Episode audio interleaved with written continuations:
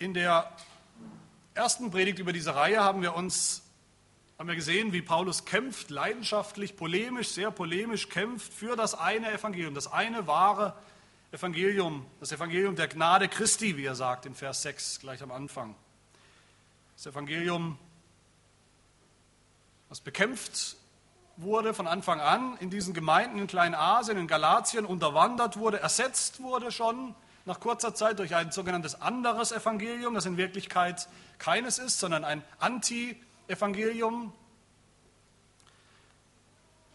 Nämlich das Evangelium, das sich dort ausgebreitet hat, schon das Evangelium von Jesus Christus, von dem, was er getan hat und dem, was wir jetzt noch tun müssen.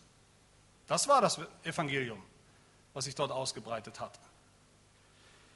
Wir müssen nicht mehr viel tun vielleicht, nur ein paar klitzekleine Werke, ein paar klitzekleine alttestamentliche Gesetze halten, vielleicht sogar überhaupt nur die Beschneidung, nichts mehr.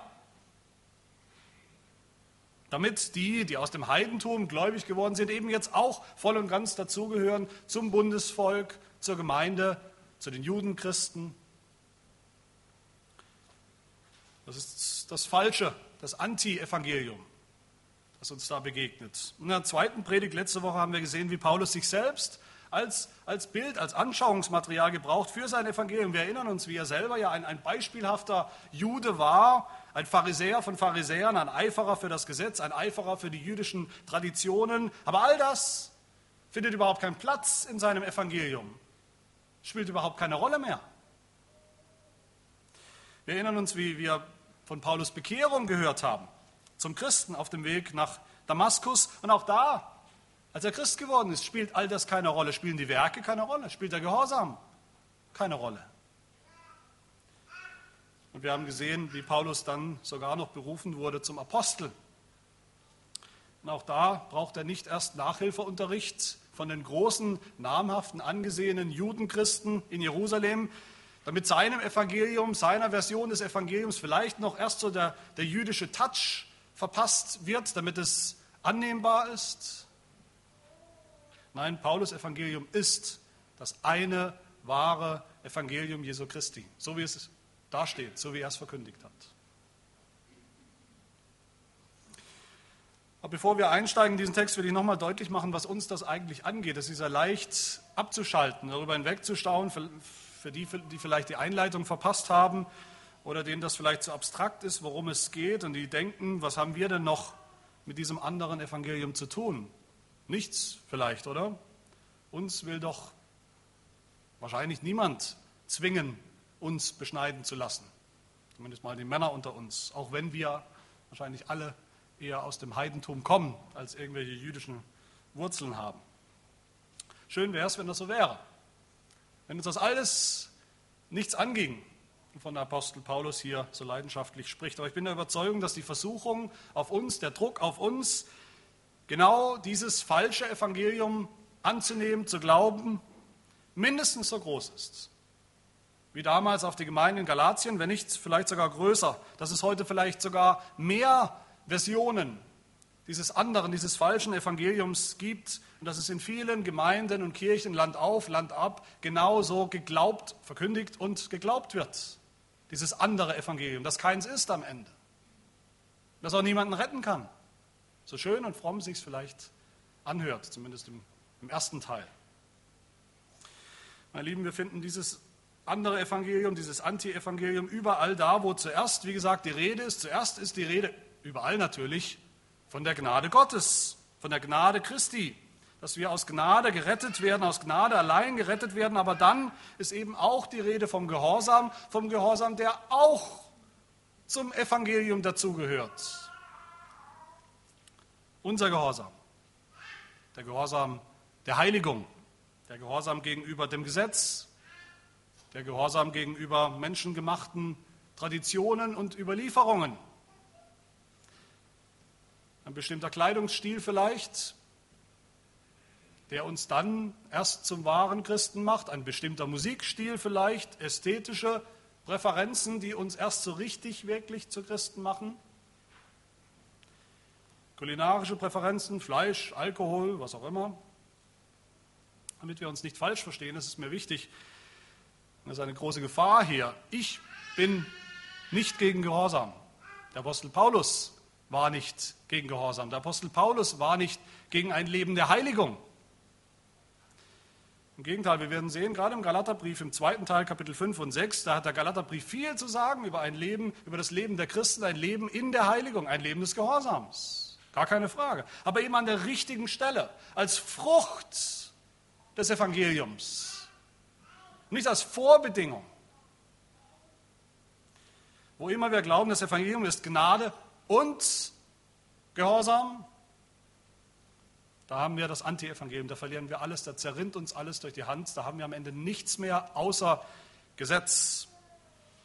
Wo immer wir unseren Gehorsam, auch nur einen klitzekleinen Gehorsamsschritt mit hineinschmuggeln in das Evangelium, da haben wir keins mehr. Da bleibt alles im Wanken, da gibt es kein Fundament, auf dem man stehen kann, keine Gewissheit des Glaubens, Ein Beispiel dafür ist leider auch die Taufe. Leider. Viele, viele haben die Taufe heutzutage zu einem Anti-Evangelium gemacht. Viele, wie viele Gemeinden behaupten heute, dass nur Gläubige überhaupt nur Gläubige getauft werden können, nur die, die schon angefangen haben zu glauben, nur Erwachsene können getauft werden. Unsere Kinder in unserer Gemeinde, Babys, die getauft wurden, heute werden wir es auch sehen, wie ein Baby getauft wird, aufgrund der Verheißung Gottes, weil es schon zum Bund mit Gott gehört, zum Bundesvolk. Da sagt man uns, die gehören noch gar nicht zur Gemeinde. Die gehören nicht dazu. Sie müssen getauft werden und Taufe ist nach ihrem Verständnis etwas, was Erwachsene tun, wenn sie es begriffen haben. Und es ist ein Gehorsamsschritt. Die Taufe ist ein Gehorsamsschritt. Wer das so sagt und glaubt, der hat ein anderes Evangelium. Nicht das Evangelium von der Gnade Christi, der hat die Taufe selbst am Ende zu einem Werk gemacht und das Evangelium zum Anti-Evangelium. Ich denke, wir müssen dringend und schnell aufwachen, mit offenen Augen sehen, vielleicht auch erschrecken darüber, wie, wie, wie wir überall, von allen Seiten konfrontiert werden mit diesem anderen Evangelium. Auf der anderen Seite sollen wir natürlich das wahre Evangelium umso deutlicher sehen und auch bewahren, weil es ja um nichts anderes geht als um unser Heil und natürlich um das Heil von anderen, dem wir dieses Evangelium ja bringen und sagen und mitteilen wollen und dürfen und sollen. Auch in diesem Text heute sehen wir wieder, wie Paulus nicht einfach mit Worten kämpft für dieses Evangelium, sondern wie er wieder sehr praktisch wird, wie er wieder ein Beispiel hat, wie er wieder eine Person gebraucht als Anschauungsmaterial. Diesmal gebraucht er nämlich seinen Begleiter Titus als Anschauungsmaterial für das, wovon er eigentlich redet, das Evangelium. Ich will aus diesem Abschnitt, das wäre natürlich viel zu sagen, will ich eigentlich nur diese drei Personen oder Personengruppen herausgreifen. Titus zuerst, Titus, wie er steht für das Evangelium, ein Bild des Evangeliums. Und als zweiten Punkt dann diese falschen Lehrer, die falschen Brüder, die stehen für das Gegenteil, für das, für das Anti-Evangelium, das sie versuchen an den Mann zu bringen und an die Frau. Und drittens sehen wir am Ende, wie die Apostel, alle wahren Apostel, sich einig sind in dem einen wahren Evangelium. Also zunächst mal ein paar, ein paar Gedanken über diesen Titus. Paulus geht, heißt es hier, nach 14 Jahren noch einmal wieder nach Jerusalem, zur Basisstation sozusagen zu der Gemeinde derer, die aus dem Judentum gekommen sind, die gläubig geworden sind, eine mittlerweile große Gemeinde von Judenchristen mit ihren judenchristlichen Aposteln. Paulus erklärt hier nicht äh, genau, wie oft er nach Jerusalem gegangen ist und was er diese 14 Jahre lang in der Zwischenzeit getan hat. Die Tatsache, dass er in Jerusalem ist, ist das ist das, was zählt, was wichtig ist. Und warum? Vers 2 sagt er, ich zog aber aufgrund einer Offenbarung hinauf und legte ihnen, insbesondere den Angesehenen, das Evangelium vor, das ich unter den Heiden verkündige damit ich nicht etwa vergeblich liefe oder gelaufen wäre. Es geht also darum, dass Paulus sich sozusagen bei den Aposteln in Jerusalem eine, eine Art Bescheinigung oder man könnte sagen eine Beglaubigung abholen will, dass sein Evangelium, das Evangelium von Jesus Christus, das Jesus Christus, wie er ja gesagt hat, ihm selber gesagt, ihm selber mitgeteilt hat, direkt dass er sich als Apostel nicht selbst ausgedacht hat oder von anderen Menschen erfahren hat, wie es bei uns der Fall ist. Es kam aufgrund von Offenbarung. Dass dieses Evangelium, das Paulus den Heiden predigt und verkündet, dass das das wahre Evangelium ist, wie es auch in Jerusalem gesehen und verstanden und geglaubt wird.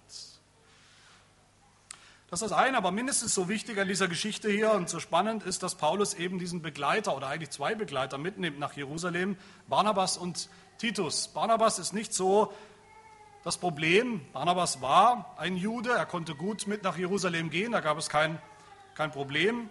Viel spannender ist das bei diesem zweiten Begleiter, bei Titus. Titus ist nämlich kein Jude, sondern ein Grieche, wie es hier heißt, ein Heide, einer, der zunächst mal von Hause aus nichts zu tun hat mit dem Volk Gottes, mit dem Bundesvolk Gottes. Er ist eigentlich zunächst mal ein Unreiner im Sinne des Alten Testamentes, als Heide, als Unbeschnittener. Aber er ist doch allem Anschein nach ein Christ, ein echter, gläubiger Christ. Er ist das, das Ergebnis der, der Verkündigung des Apostels Paulus, des Heidenmissionars. Er ist ganz genau das, wozu Paulus eigentlich gesandt wurde, berufen und gesandt wurde, ausgesandt wurde als Apostel. Das Evangelium den Unbeschnittenen, den Heiden zu bringen und zu sagen. Bei Titus ist es passiert, bei Titus ist es angekommen, bei Titus hat es Frucht gebracht. Er ist gläubig geworden. Und doch scheint das nicht ganz zu reichen, manchen. Manche wollen das nicht ganz anerkennen.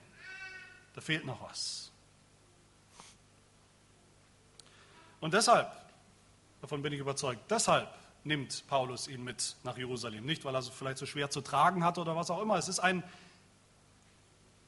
eine bestimmte strategische Absicht, die Paulus hier verfolgt. Er nimmt ihn mit nach Jerusalem, er nimmt Titus mit dahin, von woher ja diese falsche Lehre, dieses andere Evangelium kommt woher die Ansicht kommt, dass Heiden sich jetzt, wenn sie gläubig werden, auch bitteschön an das Gesetz des Mose zu halten haben, dass Heiden sich bitteschön auch beschneiden zu lassen haben. Hier ist übrigens zum ersten Mal ausdrücklich die Rede in diesem Brief jetzt von der Beschneidung. Und so langsam wird es deutlich, worum es geht in diesem Brief, worum es geht in diesem Problem, in dieser, in dieser Irrlehre, in dieser schlimmen, von der der Apostel Paulus spricht. Nämlich, dass Heiden, dass Heiden, die gläubig werden, die Christen werden, beschnitten werden sollen, um voll und ganz dazuzugehören, um voll und ganz zum Volk Gottes, zur Gemeinde zu gehören. Und um auch von den Juden, Christen in Jerusalem angenommen zu werden, anerkannt zu werden. Natürlich war es ein Stück weit eine Provokation, von Paulus, dass er das getan hat, dass er diesen Titus mitten hineingenommen hat nach Jerusalem, dass er ihn vorführt, der Gemeinde dort sozusagen als Prototyp, als, als Endprodukt seiner missionarischen Aufgabe, seiner missionarischen Arbeit, als, als Endprodukt, wie ein fertiger, ganzer, voller Christ auszusehen hat. Nicht als, nicht als Rohmaterial, den man jetzt erst noch hinbiegen muss in Jerusalem, den man erst noch einen jüdischen Anstrich verpassen muss, den man erst noch, wie wir es gehört haben, judaisieren muss. Aber es geht Paulus, es geht Paulus um mehr als nur zu provozieren. Es geht Paulus um sein Evangelium hier. Es gibt zwei Möglichkeiten. Entweder die Christen, die aus dem Heidentum kommen, aus diesem Hintergrund, werden gezwungen, sich beschneiden zu lassen. Das wäre eine Möglichkeit. Dann haben wir kein Evangelium mehr. Dann ist am Ende alles Gesetz. Oder sie werden nicht gezwungen, sich beschneiden zu lassen. Dann sind sie frei vom Gesetz, frei von diesem Zwang. Und Paulus sagt das sehr deutlich in Vers 3, worum es eigentlich geht, was wirklich auf dem Spiel steht, dass es nämlich geht, entweder um Zwang den Zwang des Gesetzes einerseits oder um die Freiheit, die Freiheit des Evangeliums auf der anderen Seite. Er sagt, Vers 3, aber nicht einmal mein Begleiter Titus, obwohl er ein Grieche ist, ein Heide, wurde in Jerusalem gezwungen, sich beschneiden zu lassen. habe es schon mehrfach gesagt, das habe ich nur vom Apostel Paulus hier in diesem Brief bei dieser Frage, ob man Christen, die aus diesem anderen, diesem heidnischen Hintergrund kommen, ob man sie beschneiden lassen soll oder beschneiden soll oder nicht. Da geht es nicht einfach darum, dem Evangelium nur, nur eine kleine Zeremonie, ein kleines Sahnehäubchen sozusagen hinzuzufügen, eine kleine, klitzekleine Beschneidung, das kann ja nicht schaden, egal ob man sie jetzt wirklich braucht oder nicht, man macht es halt, es ist ja nicht, nichts Tragisches. Nein, wer das fordert, wer Christen zwingt dazu, dass sie beschnitten werden müssen, der hat gleich zwei Dinge nicht kapiert, nicht begriffen. Der hat erstens nämlich schon nicht kapiert, worum es überhaupt bei der Beschneidung geht und immer schon ging. Und er hat zweitens dann auch das Evangelium nicht kapiert. Wieso ist das so? Ich, ich, ich hoffe, ihr könnt mir da folgen in meiner Argumentation. Wieso ist das so? Wieso ist das ein Missverständnis der Beschneidung? Die Beschneidung, die wir im Alten Testament finden, wenn man sagt, dass Christen auch noch beschnitten werden müssen. Im Alten Testament war das ja so, wenn wir uns erinnern, Kinder von Juden vom Volk Gottes wurden beschnitten. Sie wurden beschnitten, warum? Als Zeichen, dass sie dazugehören zum Bundesvolk. Aber auch im Alten Testament sehen wir, wer glaubt, wer das Evangelium glaubt, der gehört doch sowieso schon zu Gott. Der gehört sowieso zum Volk Gottes. Auch ganz ohne Beschneidung übrigens. Das war auch im Alten Testament schon so. Wir denken nur prominent an eine Person, die uns im Galaterbrief immer wieder begegnen wird, nämlich Abraham. Abraham glaubte Gott und gehörte zu Gott, gehörte zum Bundesvolk Gottes, auch bevor er und seine Söhne beschnitten wurden. Die Beschneidung ist am Ende ein Zeichen des Evangeliums. Wer das Evangelium selbst hat und glaubt, der hat alles, was er braucht, um gerettet zu werden, um gerettet zu sein. Beschneidung im Alten Testament war ein Zeichen, natürlich ein blutiges Zeichen, das ist klar, da wurde wirklich was abgeschnitten, ein Stück Fleisch, ein Stück symbolisch, ein Stück sündhaftes Fleisch, als Zeichen der Sündenvergebung. Aber die Beschneidung war sowieso, wenn wir ins Alte Testament hineinschauen, immer schon ein Bild, das hinwies, das hindeutete auf die eigentliche Beschneidung, die erst kommen musste, die kommen sollte, nämlich die Beschneidung Jesu. Das blutige Abschneiden, Abschneiden der Vorhaut war immer schon ein Bild für das blutige Abschneiden des ganzen Leibes Christi am Kreuz. Wie es der Kolosserbrief sagt, Kapitel 2, wir haben es eingangs gehört, in ihm seid ihr auch beschnitten mit einer Beschneidung, die nicht von Menschenhand geschehen ist, durch das Ablegen des fleischlichen Leibes der Sünden. In der Beschneidung des Christus ist das passiert. Und die Beschneidung des Christus ist seine ist sein Tod am Kreuz. Sie ist die eigentliche Beschneidung, auf die alle anderen Hunderttausende von Beschneidungen im jüdischen Volk nur hingewiesen haben, vorläufig. Und sie ist auch die letzte Beschneidung, die letzte blutige Beschneidung, die alle anderen Beschneidungen hinfällig macht und unnötig macht weil sie die Wirklichkeit gebracht hat, die Realität, nämlich die echte, volle Sündenvergebung. Und das heißt, meine Lieben, wer nach dem Tod Jesu, nach seiner Beschneidung am Kreuz noch Gläubige beschneiden will, der entleert die Beschneidung Jesu. Sein Opfer am Kreuz, das entleert er seiner Bedeutung seiner Wirkung.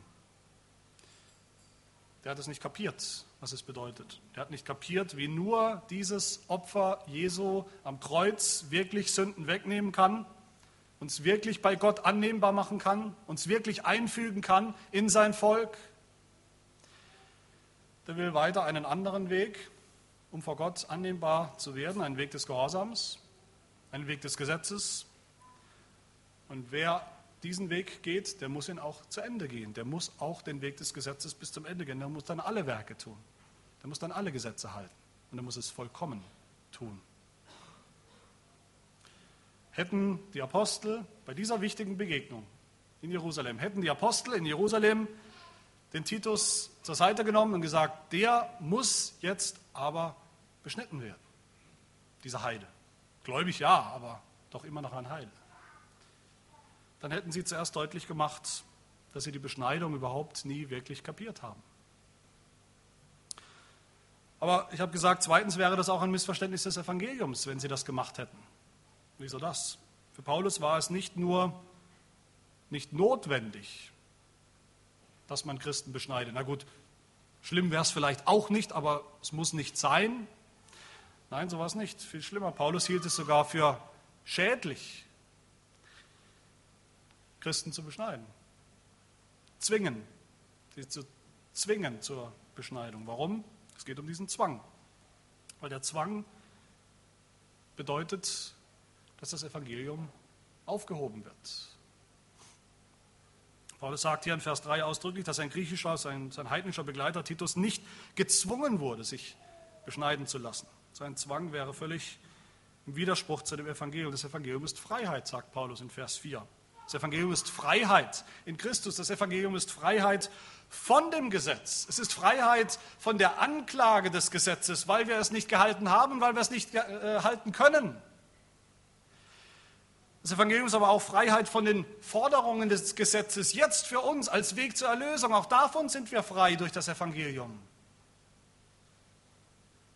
Von all dem, von all diesen Zwängen hat uns das Evangelium befreit, hat uns Christus befreit.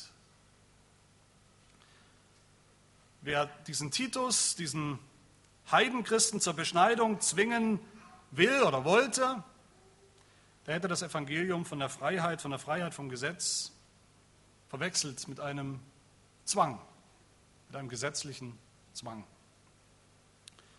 Und meine Lieben, das sehen wir dann zweitens bei dieser anderen Gruppe, bei diesen falschen Brüdern, bei diesen falschen Lehrern, von denen Paulus zweitens spricht. Dann hören wir in Vers 4 und 5. Da heißt es, was aber die eingeschlichenen falschen Brüder betrifft, die sie hereingedrängt hatten in, in die Gemeinde, um unsere Freiheit auszukundschaften, die wir in Christus Jesus haben, damit sie uns unterjochen könnten. Denen gaben wir auch nicht eine Stunde nach, dass wir uns ihnen unterworfen hätten. Wenn Titus hier also ersten Punkt dient als, als Bild, als Anschauungsmaterial für das Evangelium, für das Evangelium, das voll und ganz rettet, das jeden Heiden so, wie er ist, retten kann, voll und ganz annehmbar macht bei Gott. Dann stehen auf der anderen Seite diesen, diese falschen Brüder hier, die sich da eingeschlichen haben in die Gemeinden in Galatien. Sie stehen für das andere Evangelium. Sie stehen für das Gegenteil. Sie stehen für das Anti-Evangelium. Sie sind diejenigen, denen es nicht reicht, dass Heiden einfach nur, in Anführungsstrichen, gläubig geworden sind an Jesus Christus, an das Evangelium. Da muss doch noch was kommen, wenigstens diese Beschneidung. In Apostelgeschichte 15 lesen wir, wie aus Judäa Juden kamen, Pharisäer kamen, die eben auch gläubig geworden waren, also Judenchristen, gläubige Christen aus dem Judentum. Und in Apostelgeschichte 15, Vers 1 hören wir, was sie sagen zu den Christen. Sie sagen nämlich, Wortwörtlich. Wenn ihr euch nicht nach dem Gebrauch Moses beschneiden lasst, so könnt ihr nicht gerettet werden. Ganz kategorisch. Das war nicht ein kleiner jüdischer Anstrich. Da geht es um alles. So könnt ihr nicht gerettet werden. Das ist harter Tobak, das ist das Herz dieser Irrlehre, um die es in diesem Galaterbrief geht. Und wie gesagt, und diese Leute machen diese falschen Brüder, diese falschen Ehrer damit deutlich, dass sie weder die Beschneidung noch das Evangelium begriffen haben, kapiert haben. Und das, das ist eine, eine ganz normale Sache der Logik. Wer das Evangelium nicht kapiert hat, der kann natürlich auch nicht evangelisch, also im Sinne des Evangeliums mit Menschen umgehen. Der kann nur gesetzlich mit Menschen umgehen. Diese Motivation von diesen Leuten ist nicht vom Evangelium getrieben, sondern von, von ganz niedrigen Motiven, von Herrschsucht. Das heißt, sie haben sich in die Gemeinde eingeschlichen. Sie haben sich hereingedrängt, heißt es hier. Sie haben keine Berufung wie der Apostel Paulus. Ihre Motivation ist, heißt es, die Christen, die Gemeinden auszukundschaften, wörtlich heißt es auszuspionieren, Die haben was Böses im Sinn. Vor allem die Freiheit wollen sie ausspionieren. Die Freiheit, die diese Christen haben, das ist ihnen ein Dorn im Auge, das ist ihnen suspekt. Ihr eigentliches Anliegen ist, diese jungen Christen, diese jungen Gemeinden zu unterjochen. Vers 4. Das ist die eigentliche Motivation, sie unter ein Joch der Knechtschaft zu spannen. Unterjochen ist natürlich sehr passend als Ausdruck, den Paulus hier gebraucht, weil das genau das ist, was das Gesetz mit Menschen macht, mit Sündern macht. Und das wollen diese falschen Lehrer, weil sie niemandem echte Freiheit gönnen. Die Freiheit des Evangeliums. Ich denke, das kennen wir alle, oder nicht? Vielleicht die meisten von uns. Wir kennen alle gesetzliche Menschen, die selber nie die Freiheit des Evangeliums kennengelernt haben, die sich fühlen, selber fühlen wie Knechte in ihrem christlichen Leben, die sich fühlen irgendwie niedergeschlagen und belastet wie Sklaven unter Christus, nicht wie Söhne und Töchter, nicht wie Erben. Und weil sie sich so fühlen, weil sie sich selbst wie geknechtet fühlen und unfrei fühlen, gönnen sie auch niemand anderem die evangelische Freiheit. Sie wollen, dass es allen Christen so geht wie ihnen, dass sich alle so freudlos, so belastet, so hundsmiserabel, so geknechtet fühlen, wie sie selbst das tun, Tag für Tag. Auch hier macht Paulus deutlich, was hier eigentlich wirklich auf dem Spiel steht für ihn, für das Evangelium in Vers 5. Er sagt, denen, Solchen Leuten gaben wir auch nicht eine Stunde nach, dass wir uns ihnen unterworfen hätten, damit die Wahrheit des Evangeliums bei euch bestehen, bestehen bliebe. Gerade weil diese Leute das so auf den Punkt gebracht haben, so auf die Spitze getrieben haben, gerade weil sie ausdrücklich gesagt haben, keine Rettung für Heidenchristen ohne Beschneidung. Deshalb geht es um alles oder nichts für Paulus in dieser Konfrontation. Es gibt keine, keinen Mittelweg, es gibt keine Mittelposition, keine Grauzone, es gibt auch kein Nachgeben an dieser Stelle. Um des Evangeliums willen musste Paulus hier knallhart sein und bleiben. Titus wird nicht beschnitten. Das kommt nicht in Frage. Überhaupt kein Heidenchrist wird gezwungen, sich beschneiden zu lassen. Damit basta, damit die Wahrheit des Evangeliums bestehen bliebe. Darum ging es.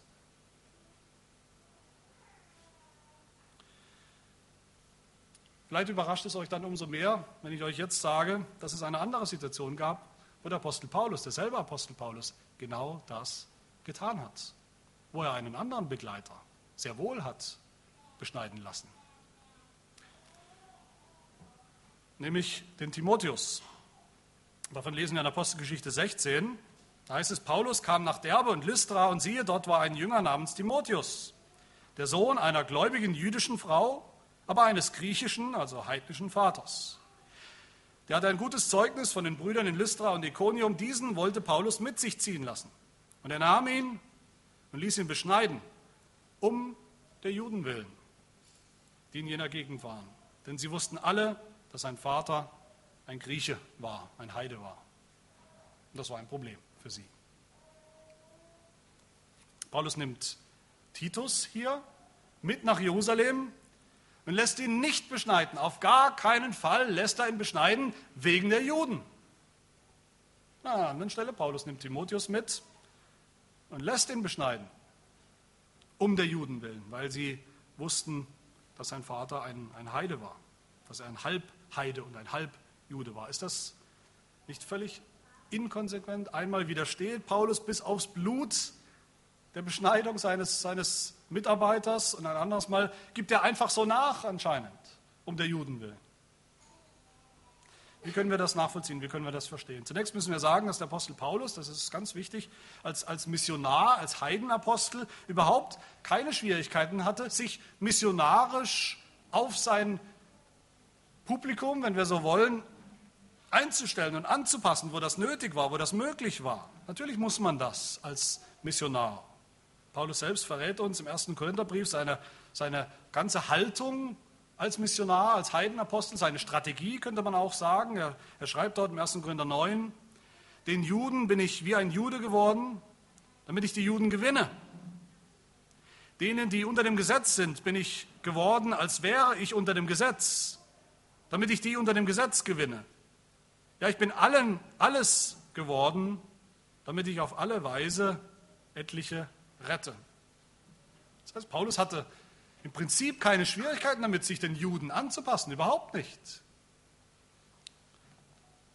Da müssen wir aber auch sehen, dass die Situation bei Titus hier und bei Timotheus, dass es eine andere Situation war. Timotheus war ja schon, wie wir gehört haben, ein Halbjude von Hause aus, mütterlicherseits. Und weil Paulus ihn eben mitnehmen wollte auf seine Reisen, auch in den Tempel, wollte er keinen, keinen zusätzlichen, keinen unnötigen Anstoß fürs Evangelium bieten. Und deshalb ließ er Timotheus beschneiden. Und ich denke, wir, wir können, wir müssen davon ausgehen, dass das alles völlig freiwillig abging bei Timotheus, dass da kein Zwang, keinerlei Zwang im Spiel war, dass Paulus nicht den Timotheus gezwungen hat, dass niemand diesen Timotheus gezwungen hat. Und ich denke, dass da auch keiner war, der auch nur im geringsten dachte, dass Timotheus dadurch irgendein besserer Christ geworden wäre durch diese Beschneidung oder dass er sogar dadurch überhaupt erst Christ geworden wäre. Paulus hätte das nicht eine Sekunde toleriert, wenn jemand das so gedacht hätte. Dass man aus missionarischen Gründen ein Zugeständnis, Zugeständnisse macht, dass Timotheus sich freiwillig beschneiden lässt, obwohl es nicht nötig ist, das ist eine Sache. Aber es war niemals eine, eine theologische Aussage darüber, dass die Beschneidung nötig ist. Im Gegenteil, es war rein pragmatisch, könnten wir sagen. Es war eine Sache der Freiheit und nicht eine Sache des Zwangs. Und ganz anders war es, wie gesagt, oder ist es hier, bei Titus. Er war kein Jude, auch kein Halbjude, er war einfach nur ein Heide. Und es ging, es geht, wie wir hier sehen, die ganze Zeit um ein theologisches Prinzip, nicht um einfach missionarische Praxis, es geht um ein theologisches Prinzip hier. Diese Lehrer haben das so aufgesetzt, dass es um ein theologisches Prinzip geht. Diese falschen Lehrer, die gesagt haben, wer nicht beschnitten ist, der ist kein wahrer Christ, kein wahres Mitglied des Bundesvolkes. Das heißt, hier steht von Anfang an das Evangelium, der Inhalt des Evangeliums auf dem Spiel. Hier geht es um Zwang, hier geht es um ein Unterjochen, ein Verknechten unter das Gesetz. Und dem hat sich Paulus mit aller Kraft, mit der Kraft des Apostels widersetzt bis zum Schluss. Ich denke, da lernen wir eine wichtige Lektion für uns, auch gerade in dieser Unterschiedlichkeit dieser beiden Situationen. Wir sollen und dürfen auch das Evangelium bringen. Das ist unsere Aufgabe. Und da, wo es um die Form geht, müssen auch wir uns anpassen an unser Publikum, an die Leute, mit denen wir es zu tun haben. Es ist legitim, es ist notwendig, dass wir das tun, wie Paulus, dass wir im übertragenen Sinne auch immer wieder den Juden wie ein Jude werden, um Juden zu gewinnen, aber nicht um sie dann unterzujochen, um sie zu verknechten, sondern damit wir die, die unter dem Gesetz gefangen sind, gewinnen und befreien zur Freiheit, zur Freiheit des Evangeliums. Auf der anderen Seite, da wo es um die Botschaft geht, wo es um den Inhalt geht des Evangeliums, da müssen auch wir hart sein, da müssen auch wir unangepasst sein und klar sein, bereit sein, bis zum Äußersten zu gehen. Auch nicht eine Stunde nachzugeben und uns diesen Leuten zu unterwerfen, denen, die das Evangelium durch Gesetz ergänzen wollen, austauschen wollen, dürfen wir nicht eine Sekunde nachgeben, sondern müssen mit aller Kraft, die wir haben, widerstehen, damit die Wahrheit des Evangeliums bestehen bleibt. Vers 5. Titus ist ein Bild des Evangeliums, der Freiheit des Evangeliums. Diese falschen Brüder, Lehrer sind ein Bild des anderen Evangeliums, des Zwangs, des Gesetzes. Und drittens und letztens sehen wir dann, wie am Ende die Apostel, alle Apostel, Trotz aller Unterschiedlichkeiten, davon werden wir noch viel hören, wie sie alle eins sind in dem einen wahren Evangelium. damit wir es nicht falsch verstehen, diese, das, das ist ja leicht zu verwechseln, ein bisschen durcheinander zu bringen. Diese falschen Brüder, von denen Paulus hier spricht, diese falschen Lehrer und falschen Brüder, das sind nicht Apostel, das sind nicht die Apostel, das, sind, das waren irgendwelche namenlose Irrlehrer, die sich getummelt haben in Galatien, in diesen Gemeinden, die selber, wie gesagt, das Evangelium nicht gekannt haben und nicht, nicht wollten, die es deshalb auch anderen vorenthalten haben.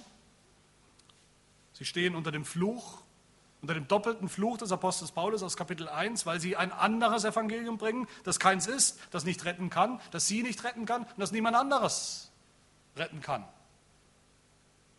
Und dann spricht Paulus aber zum Schluss von seiner Begegnung mit den Aposteln, mit den wahren Aposteln in Jerusalem. Er spricht von denen, die etwas gelten, von den Angesehenen, Vers 6. Er spricht in Vers 9 von den Säulen der Gemeinde in Jerusalem. Und das ist spannend. Paulus war sich schon als er hinging, nach Jerusalem, war sich völlig sicher und gewiss seiner Sache, seines Evangeliums, dass es angenommen wird, ohne jeden Zweifel.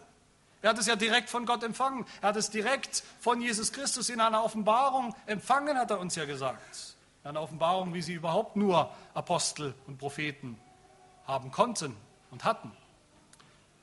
Und doch war es Paulus wichtig, dass er in Jerusalem eine Bestätigung bekommt, eine Beglaubigung bekommt, dass er tatsächlich das richtige, das eine wahre Evangelium lehrt und dass sie alle, die anderen Apostel auch, mit ihm zusammen, dass sie alle mit einem Mund, mit einem Herz gemeinsam dasselbe Evangelium glauben und lehren und bekennen.